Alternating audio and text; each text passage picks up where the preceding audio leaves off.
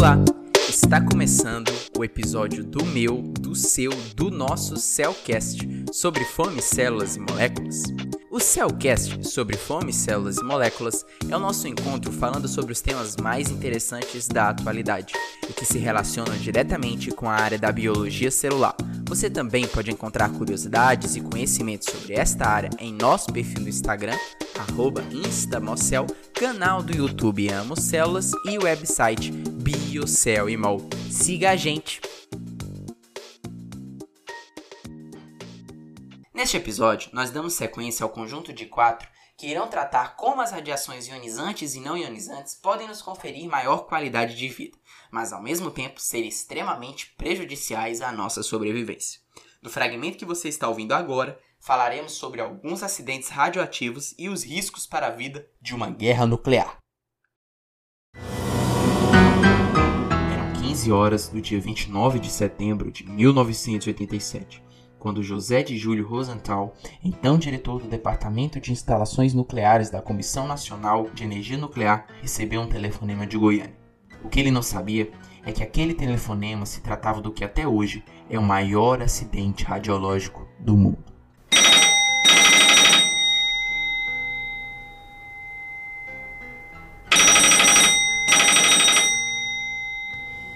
13 de setembro de 1987, um dia ensolarado em que dois catadores de papel, vasculhando um prédio antigo que havia sido abandonado e depredado, acabam encontrando um equipamento que parecia de ferro e levam a fim de tentar vendê-lo. Com marretadas, quebram e violam. Viram ali algo que poderia lhes trazer, enquanto catadores de materiais recicláveis, algum dinheiro, vendendo para o ferro velho. Curiosamente, no mesmo dia, tiveram diarreia e vômitos indo dois dias depois para um hospital, já com enormes bolhas nas mãos e nos braços, o que foi tratado como uma reação alérgica. Passados-se quatro dias, pegaram o equipamento e venderam para um dono de ferro velho. Quando um dos empregados começou a desmantelá-lo, notou uma luz muito bela sendo emitida por ele. Ficou encantado e percebeu que se tratava de um pó muito encantador e irradiante. O dono do ferro velho então saiu mostrando para familiares e amigos aquela estranha luz, distribuindo entre eles vários pequenos fragmentos daquele pó radiante. Tudo isso se deu entre o dia 19 e 28 de setembro, de modo que o equipamento foi sendo vendido para vários ferro velhos, passando por diversas pessoas. O dono de um desses ferro velhos começou a ter, junto com a sua esposa, diarreia, vômito, cansaço e suspeitou que tudo isso era devido àquela peça que se encontrava no centro da sua sala com aquela luz irradiante. Então, um de seus empregados decidiu levar a peça no ônibus até a vigilância sanitária, afirmando que aquilo estava matando as pessoas. Lá, o equipamento foi deixado sobre uma mesa até outro dia quando foi levado para um pátio.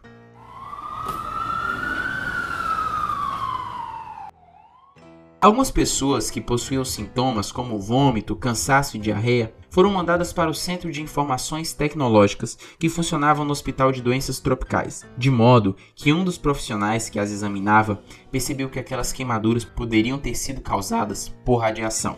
Assim, teve a ideia de chamar um físico para que fizesse a medida do nível de radiação naquelas pessoas e nos locais, o que demonstrou um elevado nível de contaminação, tanto na vigilância sanitária como em várias localidades da cidade de Goiânia. O objeto, encontrado pelos catadores, na verdade se tratava de um equipamento de radioterapia transferido pelo Instituto Goiano de Radioterapia para aquele prédio abandonado no ano de 1985 e o pó luminoso era na verdade uma pequena pastilha de sal de cloreto de césio 137.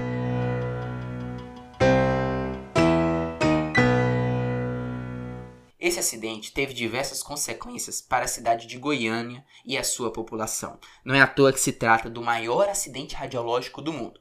A Associação de Vítimas do Césio 137 estimou que até o ano de 2012, 25 anos após o acidente, 6 mil pessoas haviam sido atingidas de alguma maneira pela radiação e pelo menos 60 morreram em decorrência do acidente. Dentre essas mortes, podemos citar a filha do dono do ferro velho, a esposa do dono de outro ferro velho, assim como os dois de seus empregados. Além disso, outras sequelas foram deixadas em dezenas de vítimas, levando a casos de amputação, cirrose hepática e diversas outras consequências. Mas Mateus, o que aconteceu com o equipamento? Então, amigo, ele foi enterrado com reforços de chumbo no depósito permanente, além de várias casas terem sido derrubadas a fim de tentar reduzir os níveis de contaminação. Viu só como uma pequena fonte de radiação ocasionou inclusive a morte de pessoas por todos aqueles efeitos que discorremos e episódios anteriores que vão desde consequências teciduais mais superficiais até órgãos mais profundos como o fígado pela contaminação interna, desencadeando até mesmo a morte. O acidente do Césio 137 em Goiânia não foi o único acidente radiológico do mundo, não. Você muito provavelmente já ouviu falar da usina nuclear de Chernobyl, um outro exemplo de desastre radioativo que ficará para a história da humanidade, cujas consequências, inclusive ao solo, ar e vida, são notados até hoje.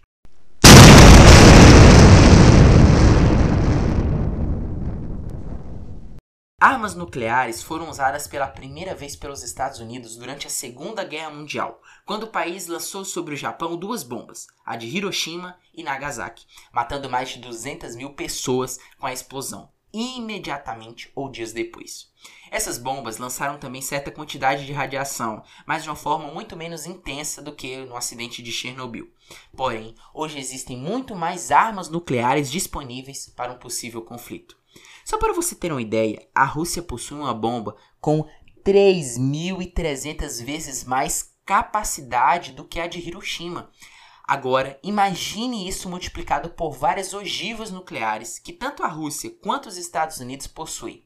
Em caso de guerra, isso levaria à morte de milhões de pessoas nas primeiras horas do conflito, contaminando radioativamente o solo, a água, o ar, numa nuvem de radiação que se espalharia pelo globo terrestre em questão de meses a anos.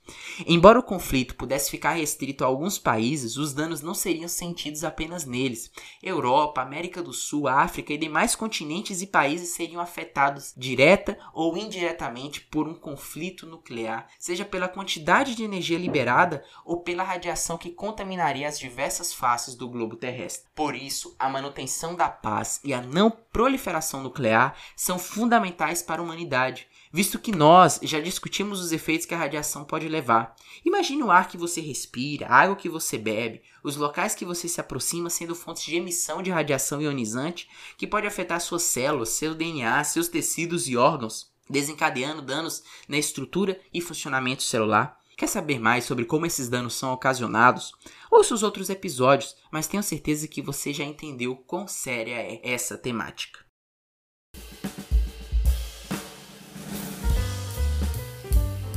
E assim encerramos a série de episódios sobre radiação do Cellcast sobre fome, células e moléculas.